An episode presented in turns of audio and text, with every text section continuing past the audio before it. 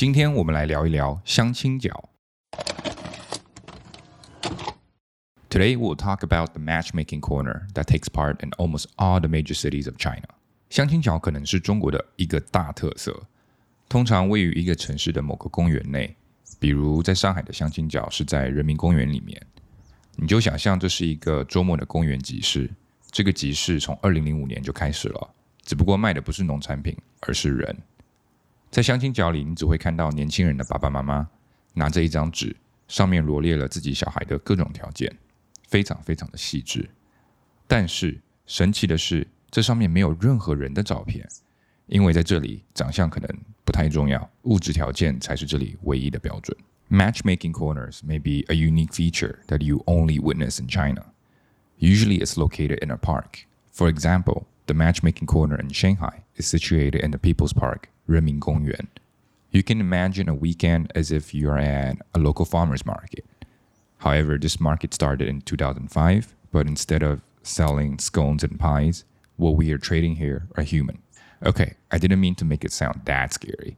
So, what you will see is you only see parents of young people who are trying to find a life partner. They will be holding a piece of paper that lists the various features and condition of their children, all very detailed, very specific. However, the cool thing is there are no photos of anyone. Appearance is not at all a priority here. Materialistic features are the only criteria. 你第一次去的时候，会有种发现新大陆的感觉，觉得 what 真的假的，以及看到各种好笑的标语。You'll be shocked and have a feeling of discovering another world when you first visit one of these events. And next, you'll be laughing at the different posters and ads with a huh? Are you serious face?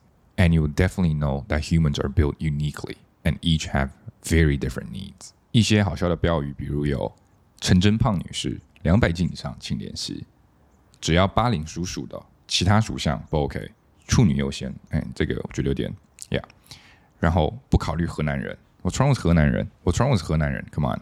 除了这些，还有很多很多让你哭笑不得的标准。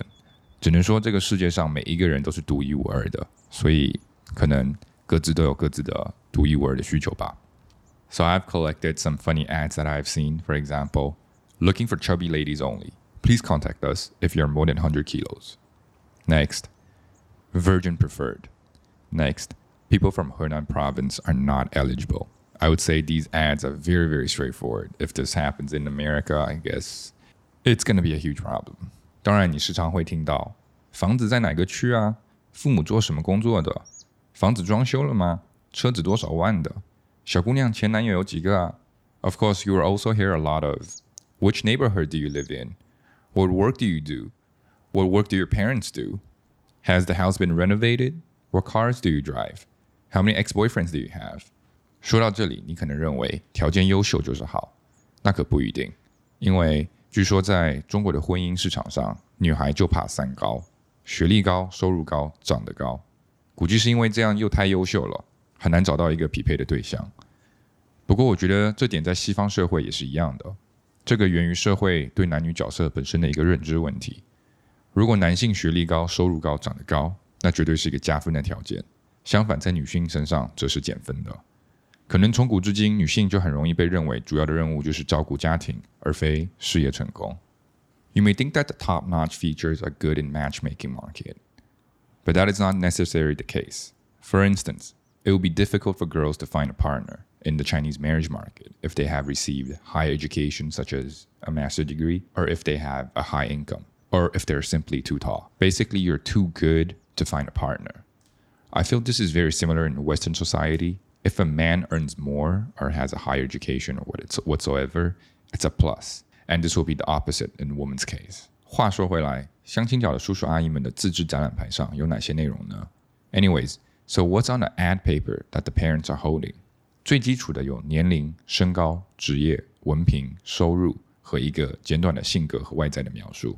当然，估计这些描述通常都不太准。还有最后就是对期望的对象的要求。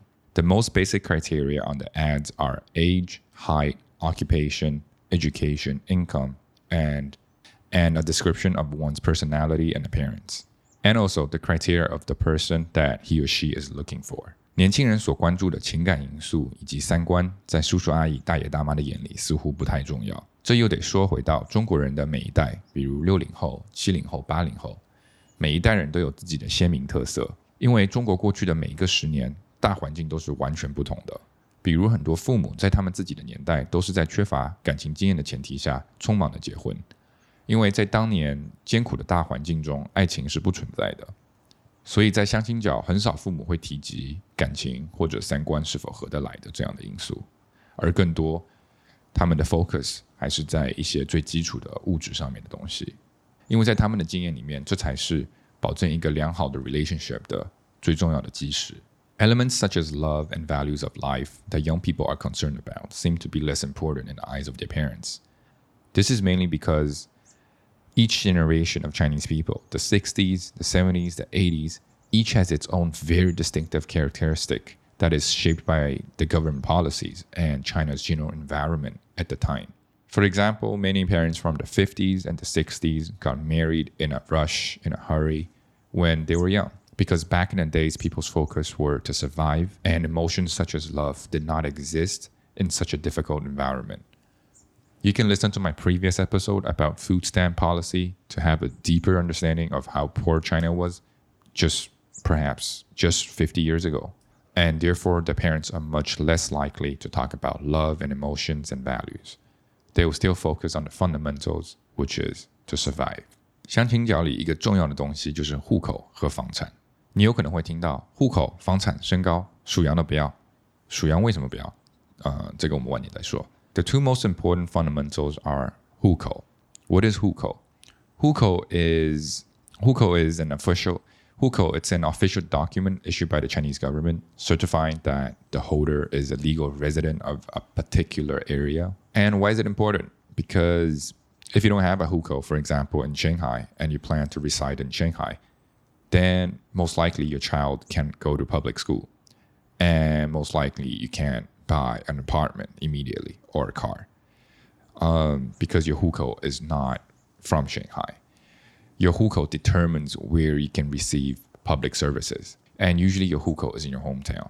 And for big cities such as Shanghai and Beijing, it's very difficult to move your hukou to Shanghai or Beijing.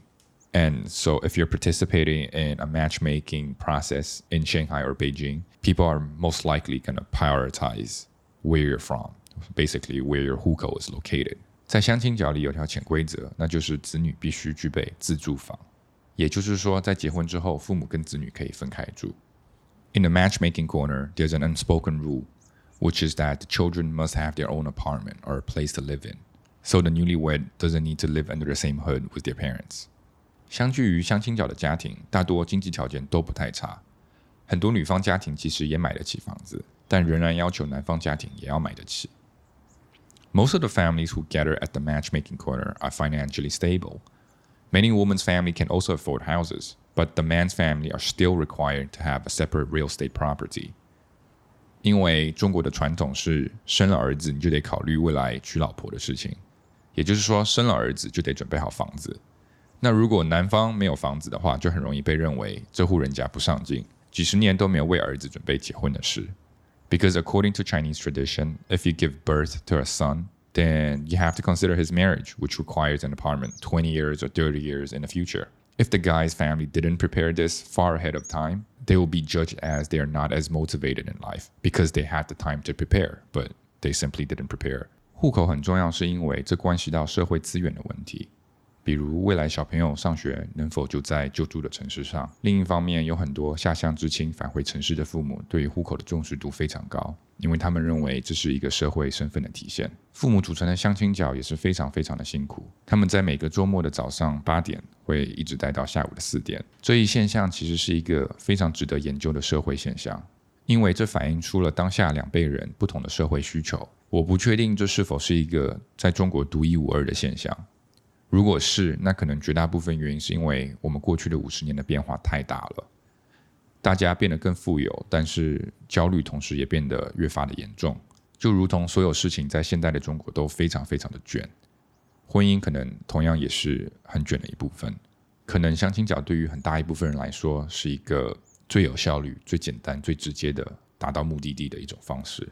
The phenomenon of matchmaking corner is actually a social phenomenon that's very worth studying. I feel, because it reflects the different social needs of the current two generations of Chinese. I'm not sure if this is a unique situation only in China. If it is, it's probably most likely because China has changed so rapidly over the past 50 years. People have gotten people have gotten richer, people have gotten richer, yet the anxiety level seems much serious at the same time. Just as everything is super competitive in modern China, marriage is also a very competitive segment.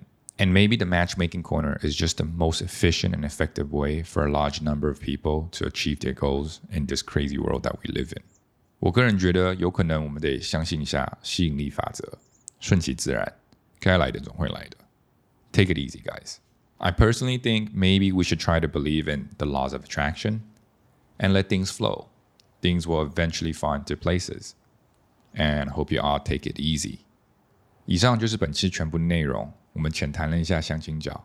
如果大家有什么个人想分享的相亲角 experience，也欢迎在 The Chinese Talk Lab 的 Instagram 上给我们留言。如果你喜欢本期节目的话，也麻烦给我们点个赞，这对我们非常非常的重要。或者也可以在 description 里面找到给我们充电 sponsor 的链接。最后，我还是十分感谢大家的收听。